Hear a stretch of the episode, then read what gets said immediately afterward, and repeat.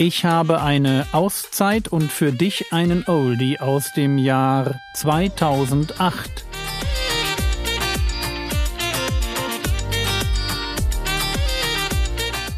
Theologie, die dich im Glauben wachsen lässt, nachfolge praktisch dein geistlicher Impuls für den Tag. Mein Name ist Jürgen Fischer und diese Woche geht es um ein liebevolles Miteinander. Und jetzt könnte ich weitergehen, ja? Was betrifft, weil jeder, jeder Rentner, jede Hausfrau, jeder Fitnessaktivist, jeder hat seine persönliche Berufung. Und indem Gott nicht so sagt, jetzt komm zur Gemeinde und, und jetzt machen wir mal aus dir so einen Einheitschristen, so einen Uniformierten halt, ja, alle sehen irgendwie gleich aus. Ich weiß nicht, ob ihr das kennt. Ich, ich werde jetzt was Böses sagen. Ähm, ich erkenne Mormonen und Zeugen Jehovas, wenn ich nur mit dem Auto an ihnen vorbeifahre. Ich weiß nicht warum, aber ich tue es einfach. Ich sehe sie und der zweite Blick sage ich, ja, die gehören dazu. Und ich habe mich, glaube ich, fast, ich habe fast immer recht. Ich weiß nicht warum. Es hat so was, was Standardmäßiges an der Stelle. Und genau das ist das, was Gott eigentlich überhaupt nicht möchte. Gott möchte, dass wir individuell bleiben, dass wir unterschiedlich bleiben. Hm, mach ein Beispiel. Kennt ihr Brownies? Ja, also ich hoffe, ihr kennt Brownies. Das sind diese amerikanischen Kekse mit großen Schokoladenstückchen drin. Also Brownies schmecken dann richtig gut, wenn große Schokoladenstückchen überall im Teig sind. Also das, das, das muss viel, viel Schokoladenstückchen drin sein. Also Igor merke ich schon, mag das nicht. Der schüttelt sich gerade. Vor kurzem hat äh, wer, Katrin und Holger, ihr habt das gemacht. Ihr habt Brownies gebacken. Wie war das? Chocolate Chip Cookies. Okay, gut. Also ihr habt Chocolate Chip Cookies gemacht. Jetzt muss da eine große Portion Schokolade rein. Ja, wie macht man das? Nimmt man da einfach so einen Block und schmeißt den da in den Teig und das hat, einer hat alles so nach dem Motto? Nee. Du hast Holger dann gesehen, ja, mit so einem, mit so einem bestialisch großen Küchenmesser, hat er, ist er sich diesen Block genähert und hat er, ja, hat er diesen ganzen Block klein geraspelt, dann wurde das schön unter den Teig gemengt und danach gab es die Mutter aller Chocolate Chip Cookies, ja, also so, so ein fettes Teil über und über mit, mit Schokoladenraspeln einfach überall. Du hast reingebissen, kein Biss ohne Schoko. Und so stellt sich Gott das vor. Gott möchte, dass quasi in der gesamten Gesellschaft, egal wo du reinbeißt, du auf seine Leute triffst, die an genau der Stelle sein Aroma verbreiten. Darum geht es. Und das funktioniert nur, wenn wir Unterschiedlichkeit in der, in der Art und Weise, wie wir Gemeinde leben, zulassen. Mit all den, mit all den Schwierigkeiten. Ich möchte euch mal ein, mit euch jetzt einen kurzen Blick auf die Jünger werfen, damit wir ein Stückchen verstehen, wie unterschiedlich die Jünger sind. Wir fangen mit den Kleinunternehmern an, die wir alle kennen. Markus Kapitel 1, Vers 16. Also bekannteren. Markus 1, Vers 16. Das ist für mich so der typische deutsche Gemeindedurchschnitt. Mittelstand, fleißige Arbeiter.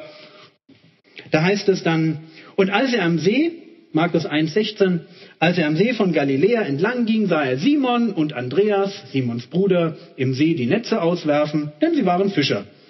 Und Jesus sprach zu ihnen, kommt mir nach und ich werde euch zu Menschenfischern machen. Und sogleich verließen sie die Netze und folgten ihm nach. Und als er ein wenig weiter ging, sah er Jakobus, den Sohn des Zebedeus und seinen Bruder Johannes, auch sie im Schiff, wie sie die Netze ausbesserten. Und sogleich rief er sie, und sie ließen ihren Vater Zebedeus mit den Tagelöhnern im Schiff und gingen weg ihm nach. Das ist so der, der deutsche arbeitende Durchschnitt, ja, also Fischer, gewohnt zu arbeiten, praktisch veranlagt, ein bisschen unterschiedliche Typen. Da ist einmal der Petrus, den kennen wir gut. Vom Typus her eher der, der vorneweg, hat vielleicht ein kleines Problem damit, dass er schneller redet, als er denkt. Das fällt ihm manchmal auf die Füße. Ist auch nicht so der Theoretiker, das muss man schon sagen. Also ich will ihn nicht, er ist nicht begriffsstutzig, aber Theorie ist einfach nicht seine Sache. Das merkt man so Galater 2, wenn, wenn sich da so Paulus und Petrus so ein bisschen in die Quere kommen, ja. Da, da hat er eine Sache noch nicht so zu Ende gedacht. Auch Apostelgeschichte 10, wo der Heilige Geist sehr mühsam versucht, ihn in die Spur zu schicken. Das braucht so ein bisschen seine Zeit, aber auch wenn er so seine Schattenseiten hat. Wenn es drauf ankommt, das, was er verstanden hat, ist er bereit, vor jeder x-beliebigen Menge von Menschen zu verteidigen und wenn es ihm den Kopf kostet. Deswegen ist der Mann auch ganz zu Recht der Fels, Petrus, der auf den Gemeinde gebaut wird. So von seiner Art her, ich finde ich find ihn sehr, sehr, sehr, sehr interessant. Und dann haben wir ähm, Jakobus und Johannes, die werden an anderer Stelle nochmal, die bekommen auch einen Spitznamen, der ist nicht ganz so bekannt. Da heißt es äh, in, in Markus 3, in Vers 16, nee, in Vers 17 ist das, und Jakobus, den Sohn des Zebedeus, und Johannes, den Bruder des Jakobus, und er gab ihnen den Beinamen Boanerges. Das ist Söhne des Donners. Ähm, ja, Söhne des Donners. Also Jakobus und Johannes, äh, die verstehen sich gut, ja, miteinander, die haben so eine Linie. Hm, da gibt es eine Geschichte, da zieht Jesus durch Samaria. Äh, er schickt seine Leute vorne weg, die sollen ihm so das Lager bereiten. Die Samariter sagen, nee, mit dem Jesus wollen wir nichts zu tun haben, einem Propheten, der sein Angesicht fest nach Jerusalem richtet und quasi bei uns nur durchzieht. Keine, nee, der, der, der, den wollen wir nicht. Der kriegt hier, der kriegt hier nicht ein einziges Bett und so für eine ganze Mannschaft schon gar nicht. Und dann machen, das ist Lukas 9, dann machen dann Jakobus und Johannes einen Vorschlag, was man denn machen sollte jetzt. Und sie sagen, als aber seine Jünger, Jakobus und Johannes, das sahen, dass sie Jesus nicht aufgenommen haben, sprachen sie, Herr, willst du, dass wir sagen, dass Feuer vom Himmel herabfallen und sie verzehren sollen, wie bei Elia? Das ist so ihre, ihr Temperament, ja, so nach dem Motto, das klappt hier nicht so, wie ich mir das vorstelle. Was hältst du davon, Herr? Wir haben ja im Alten Testament diese Geschichte mit Elia, die, die würde doch passen, ja, das wäre doch jetzt mal so eine Sache. Ja, so, so also eine Feuerzunge vom Himmel und dann ist alles platt. Jesus lässt das natürlich nicht zu. Es sind dieselben, die auf dem Weg nach Jerusalem, Jesus erzählt die ganze Zeit, ich werde dahin gehen, um dort zu sterben. Ich werde leiden. Und jeder vernünftige Mensch denkt, würde sich vielleicht denken, na gut, wenn Jesus das so betont, dann sollte ich ihm irgendwie zur Seite stehen. Ich sollte jetzt Zeit haben, über Jesus, mit Jesus nachzudenken über das, was kommt. Jakobus und Johannes haben auch ein Thema, was sie auf dem Weg nach Jerusalem miteinander bereden. Und da kommt dann am Ende die Bitte bei raus, gib uns, dass wir einer zu deiner Rechten und einer zu deiner Linken sitzen in deiner Herrlichkeit. Auf gut Deutsch, Jesus redet über Sterben und sie reden so über die Pool Position im Königreich. So nach dem Motto, wir wären gern Vorstandsvorsitzende in dem zukünftigen Königreich. Was hältst du davon, Herr Jesus? Das ist Jakobus und Johannes fällt ihnen wirklich schwer, so ein bisschen ihre, ihre Position zu finden, wollen immer ein Stückchen zu hoch hinaus. Und ich glaube, ich kenne viele Christen, die äh, entweder so dominant sind wie Petrus oder so forsch wie Johannes und Jakobus. Und das sind die Leute, die Gott in seine Mannschaft beruft. Schön, oder? Aber es geht noch weiter. Äh, mit Petrus, Andreas, Jakobus und Johannes, da haben wir ja noch die ehrbaren Leute uns angeschaut.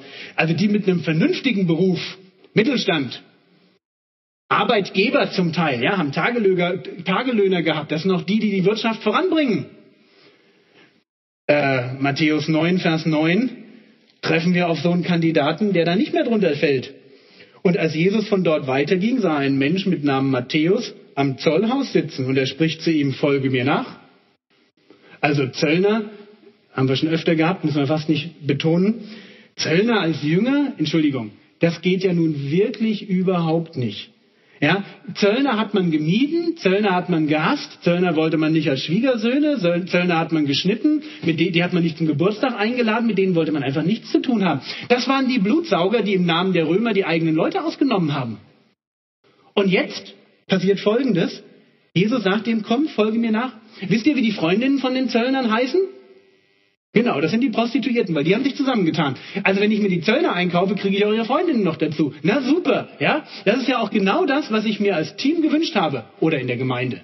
Aber das ist das, was Jesus an der Stelle tatsächlich beruft. Jetzt könnte man sagen, na gut, ein Zöllner, das muss halt sein, so eine Art Quotenzöllner, ja, den man braucht, damit man irgendwie auch ein bisschen als sozial durchgeht.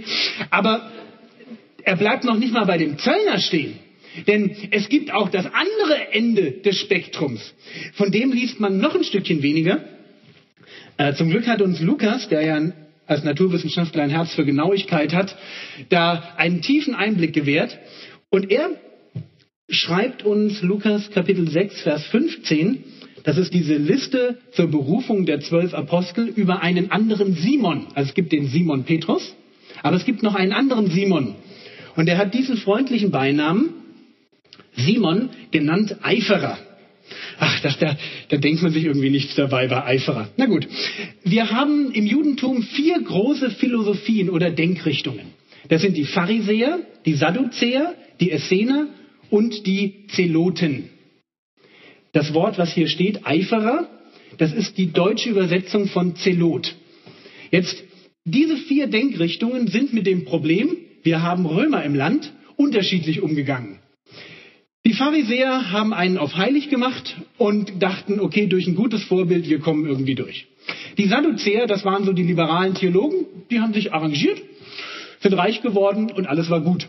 Die Essener, die waren etwa so heilig wie die Pharisäer, aber denen war das alles gar nichts mehr, die haben sich zurückgezogen. Also nur noch wir in unserer kleinen Community, irgendwo am, am besten noch am Toten Meer, so ein, wir bilden da so, ja, so ein Schloss oder eben so ein, wie heißt das, wenn wo Mönche sind? Kloster, vielen Dank. Also, wir haben also unser Kloster und super.